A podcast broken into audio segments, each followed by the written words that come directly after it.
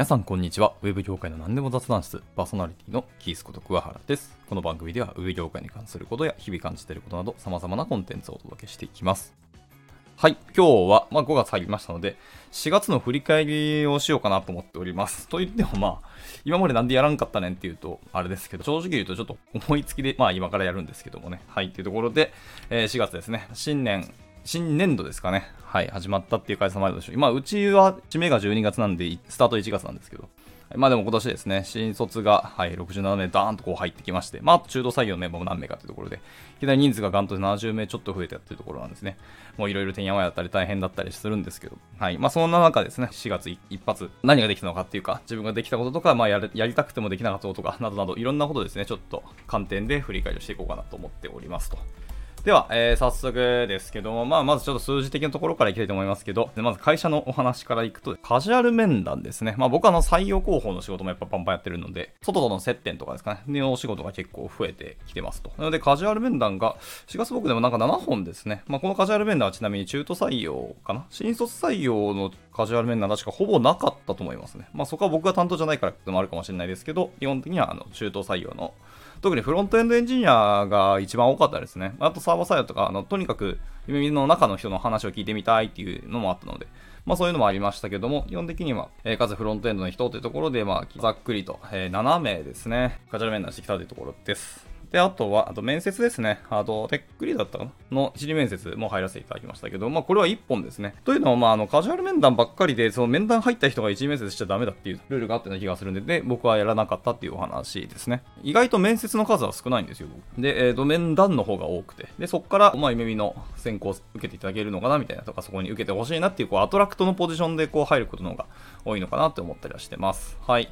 で、続いて採用イベントの方ですね。で、大体その学生向け、特に新卒採用に向けての、えっと、学生のイベントなんですけど、大体これが土日に行われるんですね。やっぱその社会人もそうですし、学生もそうですけど、まあ学生は一応学業がありますので、まあ本業の学業がありますし、僕らすに仕事で、まあそれがマッチするのが大体土日になってしまうので、土日の採用イベントですけど、と4月は4本出たのかな？まあそのうちの2本とかは一瞬だけ、2時間ぐらい、3時間ぐらいだけしかないイベントにポンってただけで、がっつり8時間以上参加したイベントというのは1日しかないですね。まあ、まさに先週ですね、4月29日に京都で行われましたイベントがありましてですね、まあ、ツイッターでも出てきますけど、ギークキャンプキャラバンっていうイベントがありまして、まあ、それに、あの、夢見はスポンサードをさせていただいてますので、そこに、まだ一応審査員ですね、あれだ、一応ピッチコンテストだったんですけど、それの審査員として一応参加させていただきましたと。ものすごい学生のエネルギーとかを体験してきましたけど、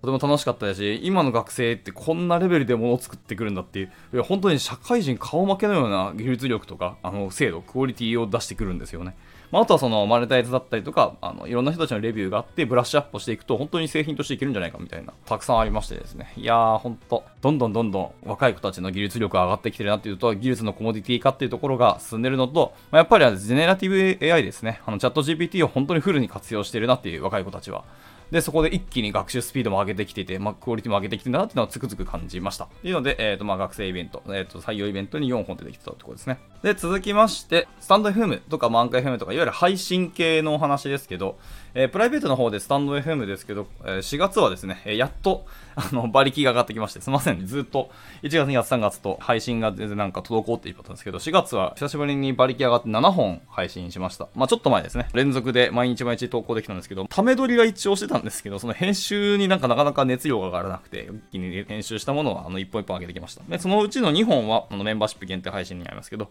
はい、まあでも今回の、えーと5本の配信、あ、違う、7本の配信で、あの、僕は1ヶ月間、あの、ランダ、をベースにヨーロッパをちょっと滞在してたんですけど、でまあ、それはあの海外移住とか視野に入れてて、まあ、それを実際に体験しようという話ですね。まあ、それはあの実際に配信で喋ってますので聞いていただけると思いますけど、うちの奥さんと2人で約1ヶ月ちょっと、オランダのアイントーヘンというところを中心に、まあ、1ヶ月実際に生活してみたらどうなるかみたいなところを体験してきたと。まあ、その辺のお話ですね。今回の7本で、えーついに終了となって、また今回からは、えーいつも通りの日常、ウェブ業界のお話をちょっとしていこうかなと思ってます。で、悩ましいのがですね、技術的なお話をここでやるか、それともやっぱりもう一個の方ですね、僕はアンカー FM の方で、陽気な雑談チャンネルという別のところですね、あのエンジニアの雑談もしてたりするんですけど、もうそっちの方は完全に、こうなんか朝活を今毎日、まあ、なるべく毎日、あの、ツイッタースペースでやってて、まあ、それをちなみに収録をしといて、で、それのアーカイブとして、アンカー FM にそのままあの流してるんですねで。ちなみに朝活で何やってるかっていうと、その技術的な記事とか、いろんな公開されている、ブログとかの記事をピックアップして、まあ、1本から、もう多い時は3本までいきますけど、基本的には1本ですね。を朝30分間のうちに読みますと。で、その読んだものの、えっ、ー、と、音声編集とかしたものをアンカー FM に上げてますね。でそっちの方が合計17本ですね、配信してます。いやこっちはまあほぼほぼ毎日日刊でやってますので、あれなんですけど、やっぱり編集が追いつかないですね。撮るって終わりとか、まあツイッタースペースは本当にただただ、あのライブ放送としてバッと喋って終わりなんですけど、で、そっちの方でも一応エンジニアだけに特化したお話っていうのはなるべくそっちに集約してるんですよね。だからすごいテクノロジーとかテクニカルの話とかもそっちにしようと思ってたんですけど、なんかスタンド FM の方でもエンジニアの話してもいいかなっていうのも最近思いつつ、で、あのアンカー FM の方も完全にそういう技術ブログとかそういうのを学ぶだけの範囲にしてもいいのかなと思いつつ、なんか悩ましいんですよね。というので、まあ、ちょっとこっからですね、あのー、スタンド FM の方でも、あの、ウェブエンジニア系の話もちょっとしようかと思いつつ、まあ、実験的になんかしようと思ったりしておりますというところですね。はい。まあ、とりあえず、えー、17本、アンカー FM の方でも配信してますが、えー、あと収録データが 溜まっていますので、配信自体ですね、朝活の配信自体は20本ちょっといってるはずですね。まあ、もし興味ある人はあの聞いていただけると思います。朝9時、まあ、大体9時10分ぐらいからスタートします。あの大体朝寝坊したりバタバタしたりするんですけど、から、えーと、技術的な記事を読んでいるっていうのは朝活も配信をしてましたと。はい。で、あと、配信系というと、まあ、会社でもポッドキャストを実は僕2本担当していて、えー、パジャマパーティーっていう配信ですね。こちらは、夢見の中のエンジニアを、まあ、エンジニアだけじゃないですけど、デザイナーとかいろんな人をゲストとして招待して、で、実際に生のお話をしてもらいますね。夢見のいろんな制度とか、福利厚生であったりとか、実際働いてみてどうよみたいなところを、本当に汚なくぶっちゃけトークで話してもらうっていう感じですね。っていうのが、えっ、ー、と、前半パートで、後半パートは本当にパーソナルなところですね。趣味とか、推しとか、自分の好きなこととかっていうのをただただベラベラ喋ってもらって、もう僕らがワイワイやるよっていうような回が